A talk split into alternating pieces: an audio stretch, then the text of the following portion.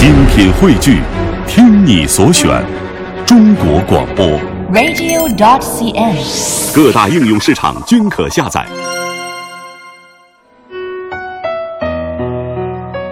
她是爱自由的疯女孩，向往小小生命里的大轰烈，等待着属于她的一百分男生。因为在暑假期间参与了一部名为《收到你的信已经太迟》的电影拍摄，而引发了一连串离奇的注定，牵动着他和周围人的命运。一段未完的爱情，留下寂静无声的等待。四封迟来的信，午夜电台缠绕的声音，纠结出另一段命运般的邂逅。是否从没开始过的爱情，会悠长一些？今晚品味书香，分享全世界华人的爱情知己，作家张小娴最青春的恋曲《收到你的信已经太迟》。难道他只是一个送信的人，装饰着别人的爱情吗？还是他会在别人迟到的来信里收回自己迟到已久的幸福？爱从来就是一件千回百转的事，幸好没有错过年华，错过你。今晚的品味书香，我们就来从这本看起来清新唯美、读起来颇具心得的情感小说《收到你的信已经太迟》说起。首先有请这本书的责任编辑林盼盼。盼盼你好，大家好，很高兴来到品味书香。嗯，呃，今天也是特别的请到你跟我们来分享张小娴的这部作品，包括她的其他的一些文字小说哈。首先，这本书的书名一语点题哈。收到你的信已经太迟。故事讲述了一个女子，她从初恋、失恋，包括后来再到邂逅到相爱、分离以及重逢的一个爱情成长史哈。对对。您给我们说说这个书里面到底传达了一种什么样的力量，来促使主人公他即便在这种一路艰辛、跌跌撞撞之后，仍然努力的去追求生命当中的这种美好和遇见呢？嗯，其实女主角甄丽呢，她一开始初入校园的时候，嗯、就像我们每一个十八九岁的女生那样，她想要的是一段就是小小生命里的大轰烈。就我们刚才片花里说的，对对对，她不想接受一个七十分的男生，不想为了恋爱而恋爱，她就始终想等待那个一百分的男生出现。嗯，对。然后当她进入到校园当中的时候，她真的遇见了那么一个让她心动的男生，嗯，然后也投入了她嗯最懵懂的初恋，但是这段初恋就是带给她的呢，只是就是最后她的男友，她的初恋男友最最终是劈腿了，所以说她的背叛了对，带给她的是伤痛，嗯，让她一下子就是说不相信爱情了。她从此以后，她对爱情的态度是嗯非常犹豫的。她突然觉得，或许就是从没开始的爱情会悠长一些。嗯，所以说，当她嗯邂逅到她的就是。接下来的一个，我们也是本书的男主角太一的时候，他就就不不敢去相信这样一个迟疑了，对这样一个优秀的男生他会爱上我，他不相信，嗯、所以说他一一度是错过了这段爱情。所以说，嗯，在他最终得到幸福的这个过程当中是有很多波折的，但是最终他还是嗯迈出了嗯迎向幸福的那一步。所以说，我们最后说，幸好没有错过年华，错过你。对，这句话也是这本书的一个呃点题的地方。对对对，嗯，让很多无论是这个年轻人也好，尤其是女性读者读过，无论你是现在是处于这个恋爱当中，还甚至是学生时代，或者是很多已婚的人士，我相信回望自己的这个青春岁月。都会或多或少找到自己曾经，或者是你的这些闺蜜们的影子啊。对对对，看起来很亲切，也很美好啊。呃，我也想问问这个潘潘哈，嗯，关于这本收到你的信已经太迟，当初是一个什么样的机缘巧合？哎，你们就要来再次的再版这个图书，而且是在圣诞的时候来对隆重的上市。嗯，这本这本书呢，最早出版是在二零零六年，你刚才也提到了，嗯，然后之后的那么多年以来，它一直没有再版。嗯，有很多张小娴的读者就表示很期待这。这部作品被再次出版，嗯、因为现在市面上已经很难买到老版的那本《收到你的信已经太迟了》。对，所以我们就想就重新推出的，呃，推推出这部作品，一方面呢，就是为了满足这些资深读者重温经典的这些这个需求，嗯，另外一方面也是想让更多小贤的一些新读者，嗯，他们能读到更多小贤的作品，嗯，然后我们为什么就是选择在圣诞期间推出这本书？然后包括我们在这本书的整体包装上也采用了很多那个圣诞节的元素，红色的这个主要的封面很喜庆，上面还有这个雪花呃白色的这个星星点点雪花，包括还有这个信箱的图案，对对对。还有暖暖的手套，是是是，嗯。嗯，就是因为嗯，圣诞节呢，在这个书中是一个很重要的时间节点。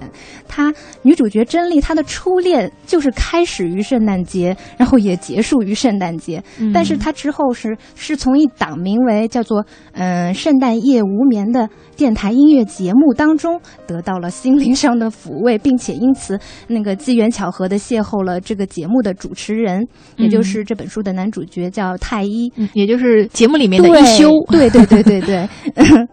之中，最后呢，他也是经经过辗转徘徊之后，也是在圣诞节收获了自己的幸福。所以说，嗯这本书是跟圣诞节是有很很大千丝万缕的联关系。联。对，而且我们在猜想，这个张小娴当年在写这本书的时候，可能圣诞节也是他埋下的很多的伏笔，或者给我们的彩蛋，是不是？对他是很用心的把这个部分融到书里。我们也就是特意在圣诞节期间呢，重新推出这本《收到你的信已经太迟》，希望能用就是小些细腻的文字，在寒冷的冬日里给嗯每一个读到这本书的人带来温暖吧。嗯，而且其实你看，嗯无巧不成书嘛。今天就是二零一四年的十二月二十五号，就是圣诞对，夜这。本书太适合在圣诞夜跟大家分享。所以此刻，如果听节目的你听到了这本书，来自于小贤的作品名字叫《收到你的信已经太迟》，里面其实关于圣诞有很多的这种微妙的描述，那你就不妨把它当成一个意外的礼物，就去珍藏吧。对，嗯，呃，其实无论是作为责编，还是我们更多的人作为读者哈，呃，大家对于张小娴还是非常的熟悉。呃，她其实自九五年推出了她的第一篇长篇小说，呃，《面包树上的女人》走红文坛啊，她也是继一书之后香港最受欢迎的一个言情小说家了。您给我们来介绍一下哈，当时张小娴在写这本书的时候，经历了怎么样的一个创作背景？嗯，关于这。这部作品的那个创作背景呢，就是因为这部作品无论是在出版的时候，还是现在再版的时候，小贤他都没有为此特地的写一个序或者是后记，就让我们读者能够了解到关于这部作品的一些创作背景。嗯，它就是直接的开题。对对对，嗯，但是小贤曾经说过啊，他说我不习惯去解释我写的书，哦你看到什么它就是什么，啊就是一旦你你要去解释，便会失去读一本书的趣味。他说嗯就像喝酒。你要是害怕喝醉了呢，就不能喝得尽情了。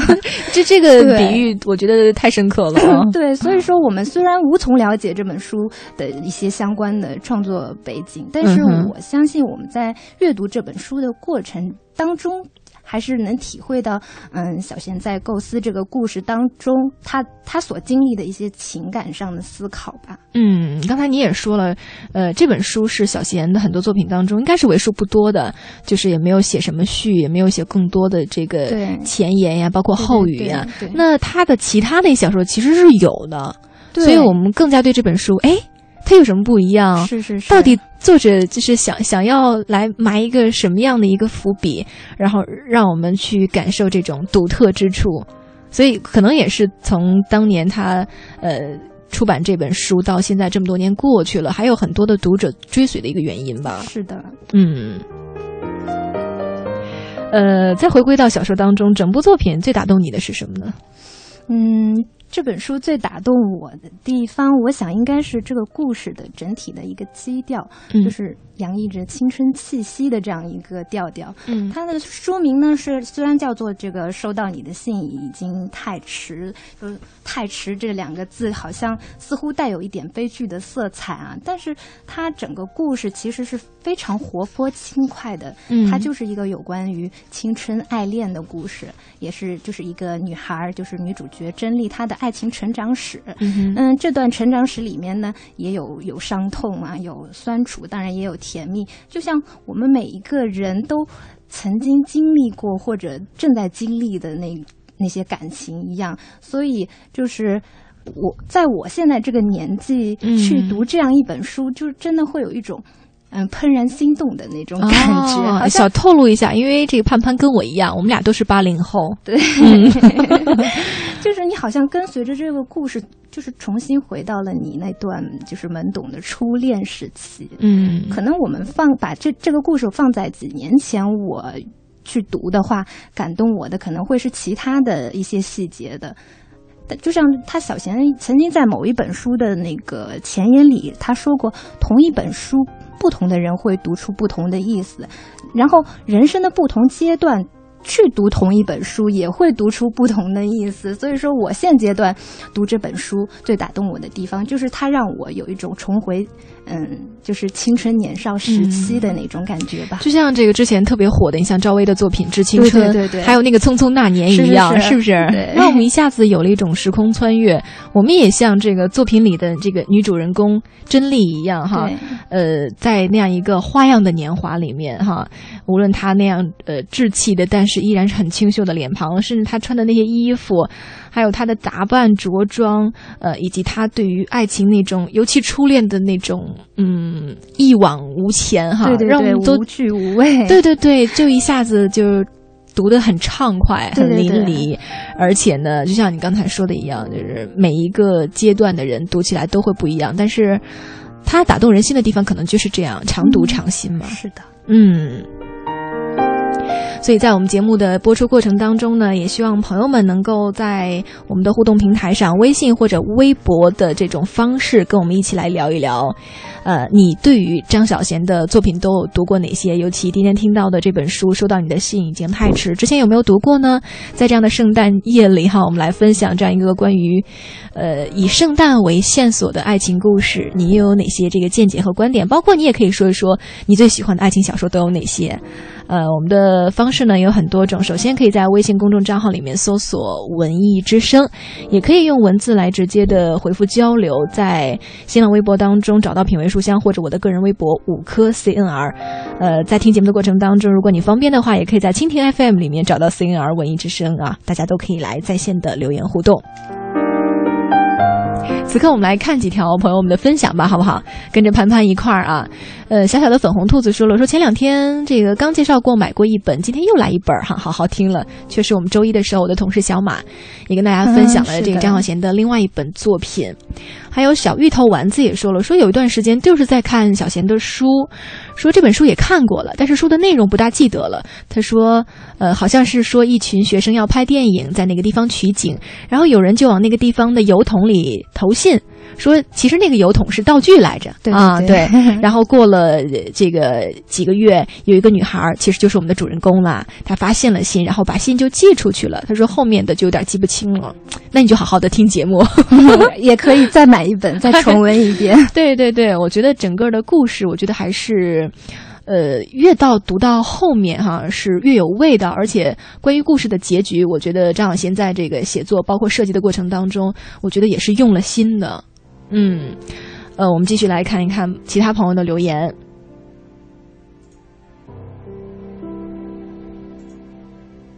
赫兰明迪说：“爱情是人类永恒的主题，爱情小说的作者爱写，读者爱看，都是乐此不疲的。愿自己现实中无法实现的梦，哈，对很多人可能看爱情小说，包括偶像剧等等，都是有这样的心愿。是，但是我也不免俗啊，像琼瑶啊、席娟啊、于娟啊，包括张小娴的《我在云上爱你》这些小说都曾经看过，可以说在书中阅尽了人间春色。最喜欢的还是《简爱》，欧亨利的《麦琪的礼物》，前者。”爱的自信，后者给我难以释怀的暖意，他一下从这个国内就超越到国外了哈，所以我们这个品味书香的朋友们的这个阅读量啊，看来也是非常的广泛哈。哎，说到这个爱情小说，呃，潘潘有没有你印象特别深刻的？就国内的或者国外的都行。嗯，其实我在学生时代也看过很多的爱情小说，让我从中去选择一部最喜欢的，其实也非常难。我只能说，眼下我最喜欢当然是我作者责编的这一本《收到你的信已经太迟》。嗯，对，只有我就是最爱他，我才能把它做好。对。就是爱之深嘛，所以在这个过程当中，可能你投入的这个精力，对，还有感情也会最多。嗯，呃，所以是呀，爱过的人离开的时候，或许背负内疚和自责，或许可能还会有难以割舍的情愫，或许果断而决绝。那个时候，那些铮铮誓言，或许还在我们的心间回荡，我们的耳边似乎还荡漾着那个他温柔的声音。但是如今也是时过境迁了，感伤的记忆究竟还是会逐渐的遗忘，所以也是希望大家不遗憾、不贪恋、不后悔。失去爱的女子并没有失去自己，就如同呃黄昏的一首小诗，穿越时空的平仄，我们暗自芬芳着，因为大家都经历过。都爱过，月夜品书香，越读越美丽。这里是 FM 一零六点六，中央人民广播电台文艺之声正在直播的品味书香，欢迎回到节目当中，我是今晚陪你读书的五科。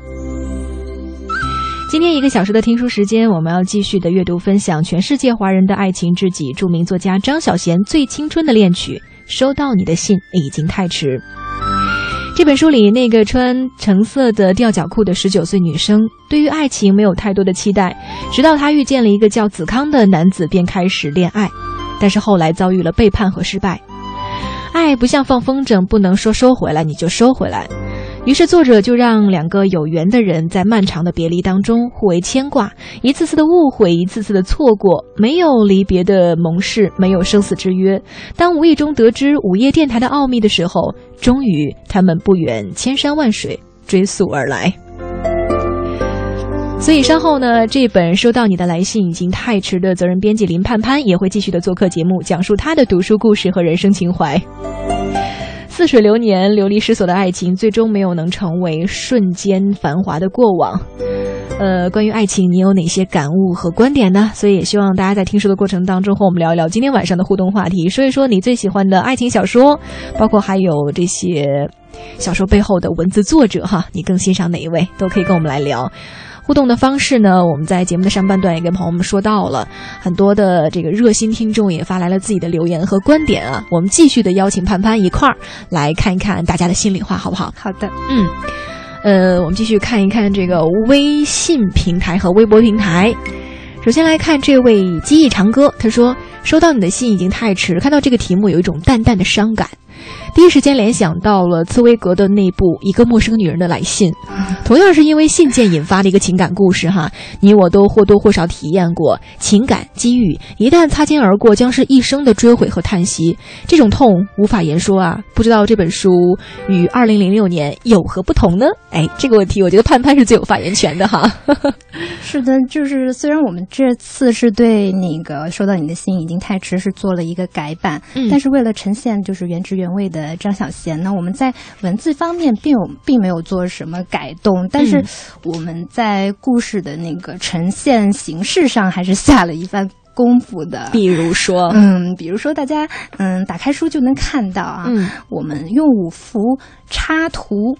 将故事呢浓缩成了一个微电影，哎，我觉得这个特别有意思。而且这个插图啊，潘潘好好跟我们说一说，它跟普通的我们看到那些，比如说爱情小说普通的那种，比如说素描啊，不太一样，或者是那种它是图片的一个呈现，它有点像那个水墨画的感觉，对对，它就是一个水彩画，水彩画，对对对。嗯，然后就是，因为我们为什么把它做成一个微电影呢？就是因为，嗯，除了圣诞节，那个电影也是故事中一个必不可少的元素。嗯，首先女主角甄丽她是一个电影系的学生，然后她的初恋男友也是对她的师哥嘛，对对对。然后，嗯，故事又是围绕着一部就是名叫《收到你的信已经来嗯太迟》的这部电影展开的。嗯，所以我们觉得，嗯，就是以插图的形式做一个微电影，非常适合。这本书哦，对，嗯，这个是在原来的版本当中完全没有的，对，嗯嗯，给了读者很多的这种不同和惊喜，对对，这也是有这种我们现在已经到了新时代嘛，与时俱进的感觉，是的，是的，微电影也是时下非常就是热门的一个电影题材吧，对，嗯，还有哪些惊喜呢？然后除了这个微电影之外呢，我们还给每一个篇章拟了篇章名，就之前这本书最初出版的时候，它每一个篇章是没有名字的。嗯，就是它一共有三个章节嘛，然后我们这次呢就分别给这三个篇章拟名了。第一章叫做《圣诞夜无眠》，这也是就是女主角她嗯最开始的那个阶段的一个情感写照吧，就也是因为他。午夜调频，他的名字就叫做《圣诞夜无眠》。对对对，他也因为他的第一段恋情而而在圣诞节失眠这样的。然后，嗯，第二章叫做《爱不像风筝》，这呢是那个男主角他创作的一首歌的歌名，然后也非常嗯，就是契合女主角在经历了一一段悲伤的恋情之后的那种心情写照。她觉得就是说，嗯，没有开始的爱情会比较悠长。她。不想迈出那一步，她的爱情观就变得比较悲观吧。嗯嗯，她觉得爱情不像风筝呢，就说收回来就能收回来。所以说我只要不放出去，就不要不用怕收不回来了。嗯，对对对，就是也是感情的一个焦灼期。是是是，嗯，第第三章叫做迟到的幸福。嗯嗯，就是意味着我们这个故事有了一个完美的结局。虽然说嗯迟到了，但是他最终还是收获了属于自己的爱情。对。也是，呃，小贤传递给我们的这个用意嘛，就是爱从来都是一件千回百转的事情。是，呃，只要最终我们走到了那样一个这个属于我们爱的一个圆满的终点，那中间经历过那些，我相信得的。是啊，都是一种收获啊。是。所以也希望这个潘潘的回答哈，我们这位听众记忆长歌能够满意。我们继续来看一下朋友们的留言，云商想做神话的阿拉丁说。因为太喜欢张小娴了，所以会把很多人物都刻在记忆里。我喜欢雪地里的蜗牛矮烈，还有想着阿枣和他的自行车，就是故事里面的这个人物和情节。想着他喜欢吃了会落泪的这个蜗牛矮烈，包括呃，可我也怕那样的爱情结局，可能又怎么办呢？很多人注定会在爱情里受伤，我没有像阿枣那样死去，可我也失去了我的爱情。就有很多的读者哈，包括我个人，可能也不能避免，就是在看的过程当中，呃，书里面的主人公会和我们自己啊 无形当中联系起来。尤其有时候可能在这个爱情当中受伤的时候，再看到小贤的作品，啊，一方面是治愈，但是我觉得一方面，哎呀，又更加的这个触动了自己，纠结，就是用现在一个很流行的词，好虐心呢。是。你在看的过程当中，呃，尤其哈，你们社这次要出版这次的一个全新的一个呃图文并茂的这个书的时候，你当时的这个状态是怎么样的？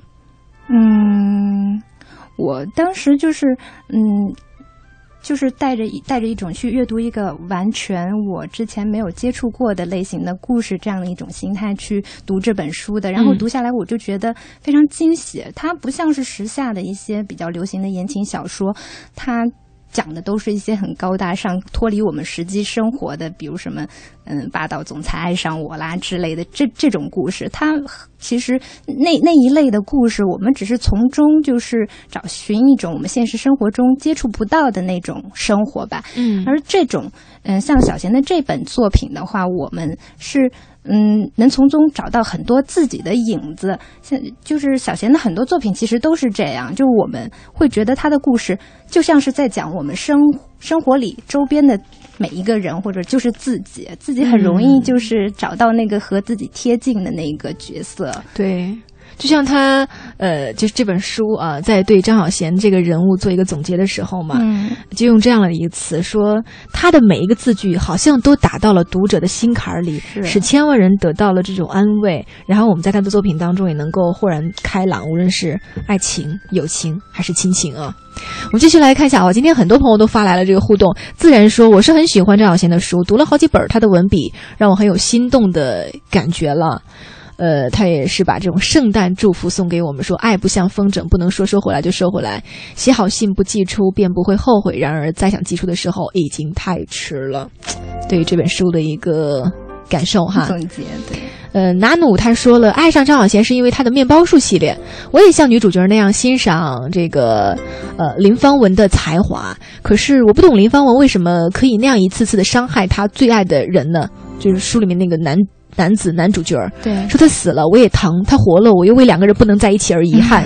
生活在爱情里的两个人，不仅是辛苦的，可人生里又如何能缺少苦味儿呢？说的很好，纠纠结结啊，百转千回啊，这个在爱情当中，每个人可能都历尽了这个曾经的一些过往的伤痛哈。但是我觉得，就像他说的一样，如果我们生活当中没有那么多的伤痛，没有那么多别离、别离、遗憾，得到成长呢？除了成长之外，现在的幸福，我们可能更加就是呃难以体会那种得来不易的，对对对，呃，这种成果和珍贵了哈。你会在最终嗯感叹，幸好没有错过年华，错过你。对。让我们想到了有有一首歌，包括这个最近高圆圆不是结婚嘛？对对对，我想起那句话说：“你终于等到你，还好还好没放弃。” 曲悟说了，说到爱情小说，《飘》是极动人的一部作品，改编成的电影《乱世佳人》也是极为经典。很多作品其实都可以说是爱情小说，《简爱》《呼啸山庄》。傲慢与偏见，甚至巴黎圣母院也可以说是爱情小说。哎，真的，我觉得这个作品里面只要它有爱情元素，我们读者你可以从任何一个角度去剖析它。是的，嗯，也让我们俩在这个阅读的过程当中收获不少哈。大家真的太有才了。驯鹿望月说，爱情小说跟武侠小说一样，同样是成人的白日梦。都是写爱情小说的，读爱情小说的或多或少都在心中有着对爱情的缺憾。最喜欢的是金吉鸟和理智与情感。谢谢你，谢谢所有人给我们发来关于爱情小说的一些只字片语和大家的心里话。今天晚上呢，我们将会继续对话。收到你的信已经太迟的责任编辑林盼盼。以下时间，我们通过一个短片继续的了解作者张小娴。张小娴，全世界华人的爱情知己。他以小说描绘爱情的灼热与冷却，以散文倾诉恋人的微笑与泪水。至今已出版超过四十本小说和散文集。他对人性的洞察，使他开创了一种既温柔又犀利的爱情文学。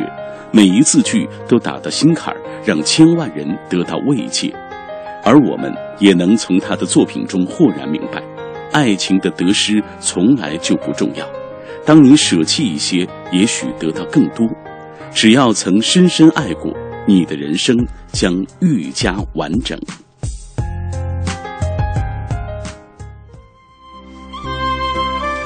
今天晚上品味书香哈，带您分享到的就是张小娴的一本再版的图书，名字叫《收到你的信已经太迟》。我们请到的是这本书的责任编辑林盼盼，同样她也是一个八零后。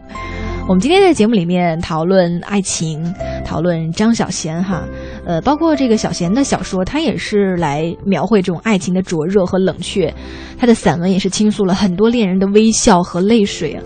他用细腻的文风和动人的字句为我们编织了那么多美丽的爱情故事。哎，在你看来哈，这样的写作角度有什么样的独到之处？就怎么样一下子就能打到我们的这个内心深处？这个可能对于很多的这个写作者来说，这绝对是一个独家秘籍哦。嗯，小贤，我记得他嗯曾经说过，就是他每时每刻都让自己的心里有几个不同的人物存在。哦，对对对，有四个人物。啊，比如说，其中一个是小孩儿，也有一个老人，有一个男人，也有一个女人。这样一来呢，就写书成了一件很好玩的事情。他就是在一个人的世界里面扮演不同的角色，哦。然后他在写这些小说的情节的当时那个时候呢，他其实也是在自言自语，他在扮演着其中的不同的角色。然后这么多人，他就肯定会有戏剧冲突嘛？对对对对对，他是这样来创作的。哦，然后他觉得就是创作。一个小说的时候，作者构思他的时候是上帝，他喜欢写什么题材都可以。但是，一旦这个小说情节展开了，这个作者就成为了一个局外的人，他他必须抽离这个嗯作者这个身份去看这个故事里面的人，一切就有了那些人就有了自己的生命，情节也会就逐渐形成。所有的这些人物就是好像真的真有其人，所以说这也是为什么他的故事都。让我觉得非常真实，非常打动人心。嗯，就是他一会儿是在这个书里哈，然后用不同的这个人的年龄段也好，不同的角色、不同的职业身份也好，来呃这个描绘书里的这些动人的情节。但是他又时时的呃不常常的，就是你永远是那样的一一个模式或者内心，就是迅速的抽离，然后又迅速的这个进入。是的，哦，所以这样的这种真实才会让我们觉得。嗯，所谓的那种爱情，不是只是流于刚才你说的这个文字里面，很生涩的、很干巴巴的，甚至是那种所谓的不贴合实际的，这才是我们现在所当下我们想要的这个爱情的灵魂或者是真谛。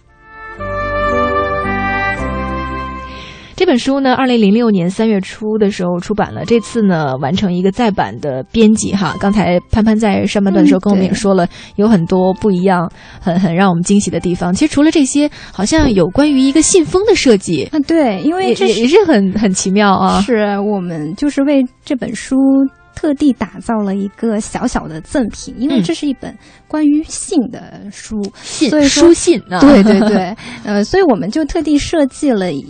一张，我们把它称作“浪漫情书信笺”这样一个，它打开来是一张信纸，嗯，对，大家可以在上面写下就是自己的告白呀什么的，然后它折起来呢，就是又又又是一个信封，嗯，对，嗯。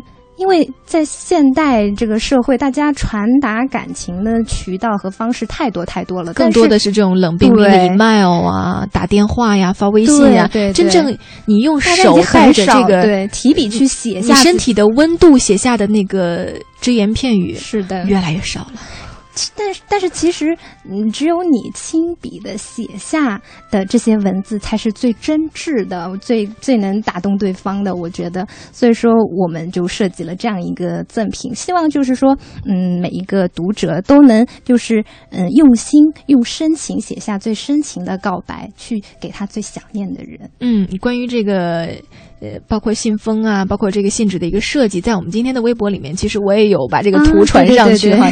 你点开之后哈，第一张是书的这个封面，第二张是书里面内页关于这个你刚才说的这个水彩画的一个部分的呈现，第三幅图就是这个非常用心的圣诞小礼物、圣诞赠品，就是这个信信封和信纸了。浪漫情书信笺。然后，嗯，小贤在转发我们的那个新新书预售微博的时候，还发起了一个活动，就是。请他的那些微博的粉丝们，就说说一句他们听过或者是说过的最深情的一句告白啊，对。当时参与的人相当相当多，嗯，然后我看了一下，其中就是有几句被点赞最多的那个回复，你给我们来赶紧说一说，看看现在即便你这样呈现出来，会不会再次打动我们？我们来听一下。对，其中点赞最多的是这样一句，嗯，说我就快忘了你，可是输入法还记得。哎呀，其实就是一个用很很很绝妙的一个方式，就是这个名字我已经打了无数次，我想把你忘掉，就非常都非常难，对，就是连输入法它也已经默认下来了。是的，嗯，然后嗯，第二句是他说，这是非常风趣的一个一句话，就说嗯，你过来，我有个恋爱要和你谈一下，而且你发现没，还有点小霸气，对对对对对。嗯，第三句我觉得非常打动我，因为她是一个已婚的一个嗯女读者，她她留言的，她说，嗯，这这句话是嗯，就是她的丈夫在结婚前写给她的，虽然他们在婚后还有一些小磕绊，但是觉得跟她能够携手一生已经足够了。这句话叫做，嗯，同君争岁月，共求染边白，有点执子之手与子偕老的意味了。我觉得就是。一般男孩子他们很少说什么很直白的那种话，嗯，但是有这么一句就足够了。对，就是就像男儿有泪不轻弹，只是未到这个伤心处。这个也是，就表白可能很多的男子不太就是善于去去去传递出来，但是像你刚说的，有那么一两句打动到心坎里就够了。对，所以今天我们在这个直播过程当中呢，也是邀请到这本书的责任编辑林潘潘一块儿跟我们分享书里书外很多的一些动人的这个故事和情怀。刚才你说到了这个活动，这个活动现在是还是在持续当中吗？对对对，嗯，就在小贤的。嗯，新浪微博，嗯，对，他的新浪微博有六千多万的粉丝。对，今天我艾特了一下，然后我发现我们的很多听众就说，哇，就是，呃，可能之前我们如果读过小贤的这个作品，我们更多的注意力是放在他的故事和文字里。但是你在看到他的微博，你就发现，哎呀，这个人其实他也是常常跟大家互动，常常他每天都会发微博，对，会有自己的这个心声出现哈。小贤其实算是一个蛮勤奋的一个文字工作者了，应该是他的产量也相当之高吧。嗯，在写小说的人当中，是的。所以今天晚上呢，我们就继续来聊一聊这本书和这位很特别的女性作者。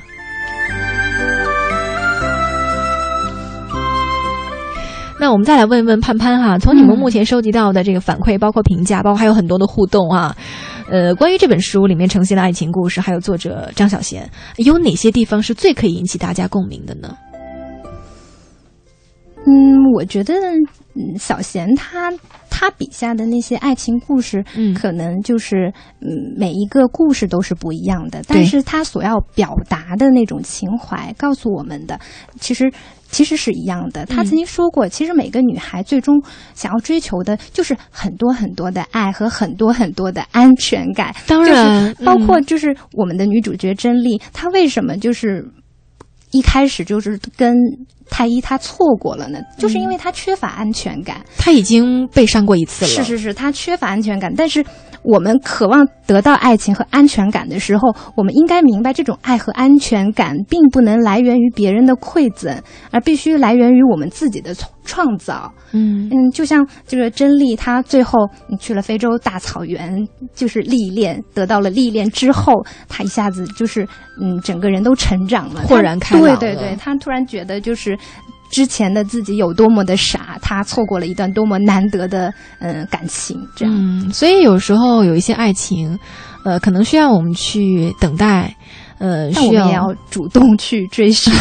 从这个被动也要到主动哈。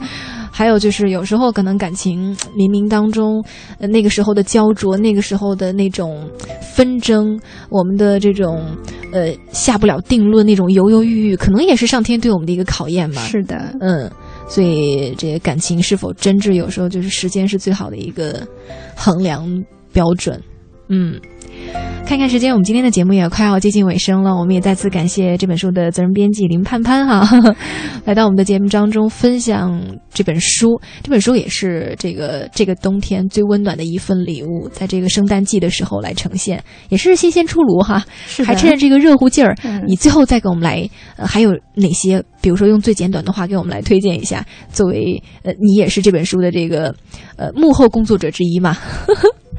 嗯，今因为今天是圣诞节，我就嗯就跟大家分享一句，就书中嗯有关圣诞节的这么一句话。好嗯，这句话就是是甄丽她在经历了第一段感情的失败之后呢，写给她的这个初恋男友的信当中的最后一句。嗯她说：“你知道我从今以后都会痛恨圣诞节，因为只有跟你在一起的那一天才会是个节日。”我我想就是，嗯，她在写这封信的时候，他确实是这样一个心情，他觉得只有跟子康在一起才会是节日。但我想他。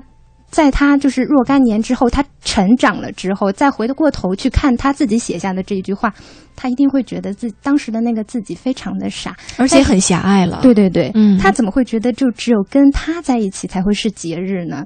就是嗯就像某一句歌词里面说的，说嗯，只要爱对了人，情人节每天都过。啊嗯，其实他爱对了太医，那才会是一个 就是完美的圣诞节。我想，嗯，对，所以也是告诉所有处在爱情当中的男男女女们，嗯，还是要找对那个最适合自己的。呃，走心的那个人，是的然后为他来等待和付出，所有一切都是值得。对我们每个人在成长的过程中都不可能只只谈一次恋爱，嗯我们都是在一次一次的受伤的过程中，慢慢对爱情有了自己的理解、自己的领悟，说哦，爱情原来是这个样子的。嗯，所以也感谢盼盼，也感谢所有听众朋友一个小时的留守和收听。我们在这个冬天的十二月末，这个圣诞节一起来阅读这本书，感受那些远去的青春岁月，还有如花的笑脸，百转千回的情感，生命里的一次次回眸，就如黑白画面一样，一帧帧的翻开了。每个人年轻的时候，或许都有被爱，或者是爱过。有的人注定要离开，有的人终究会遇见。在这样的歌声里，在午夜的电台，在时而鲜明、时而隐晦的情感当中，就这首歌来自于莫文蔚的电台情歌。希望晚上你有一个非常好的心情，也再次祝大家圣诞节快乐。今天节目就是这样，明天晚上依然有五科，还有我的同事小马哈，哎，我们共同的为大家呈上一期特别节目，希望继续的留守关注喽。天上月亮，电源关掉，他把你我沉默照得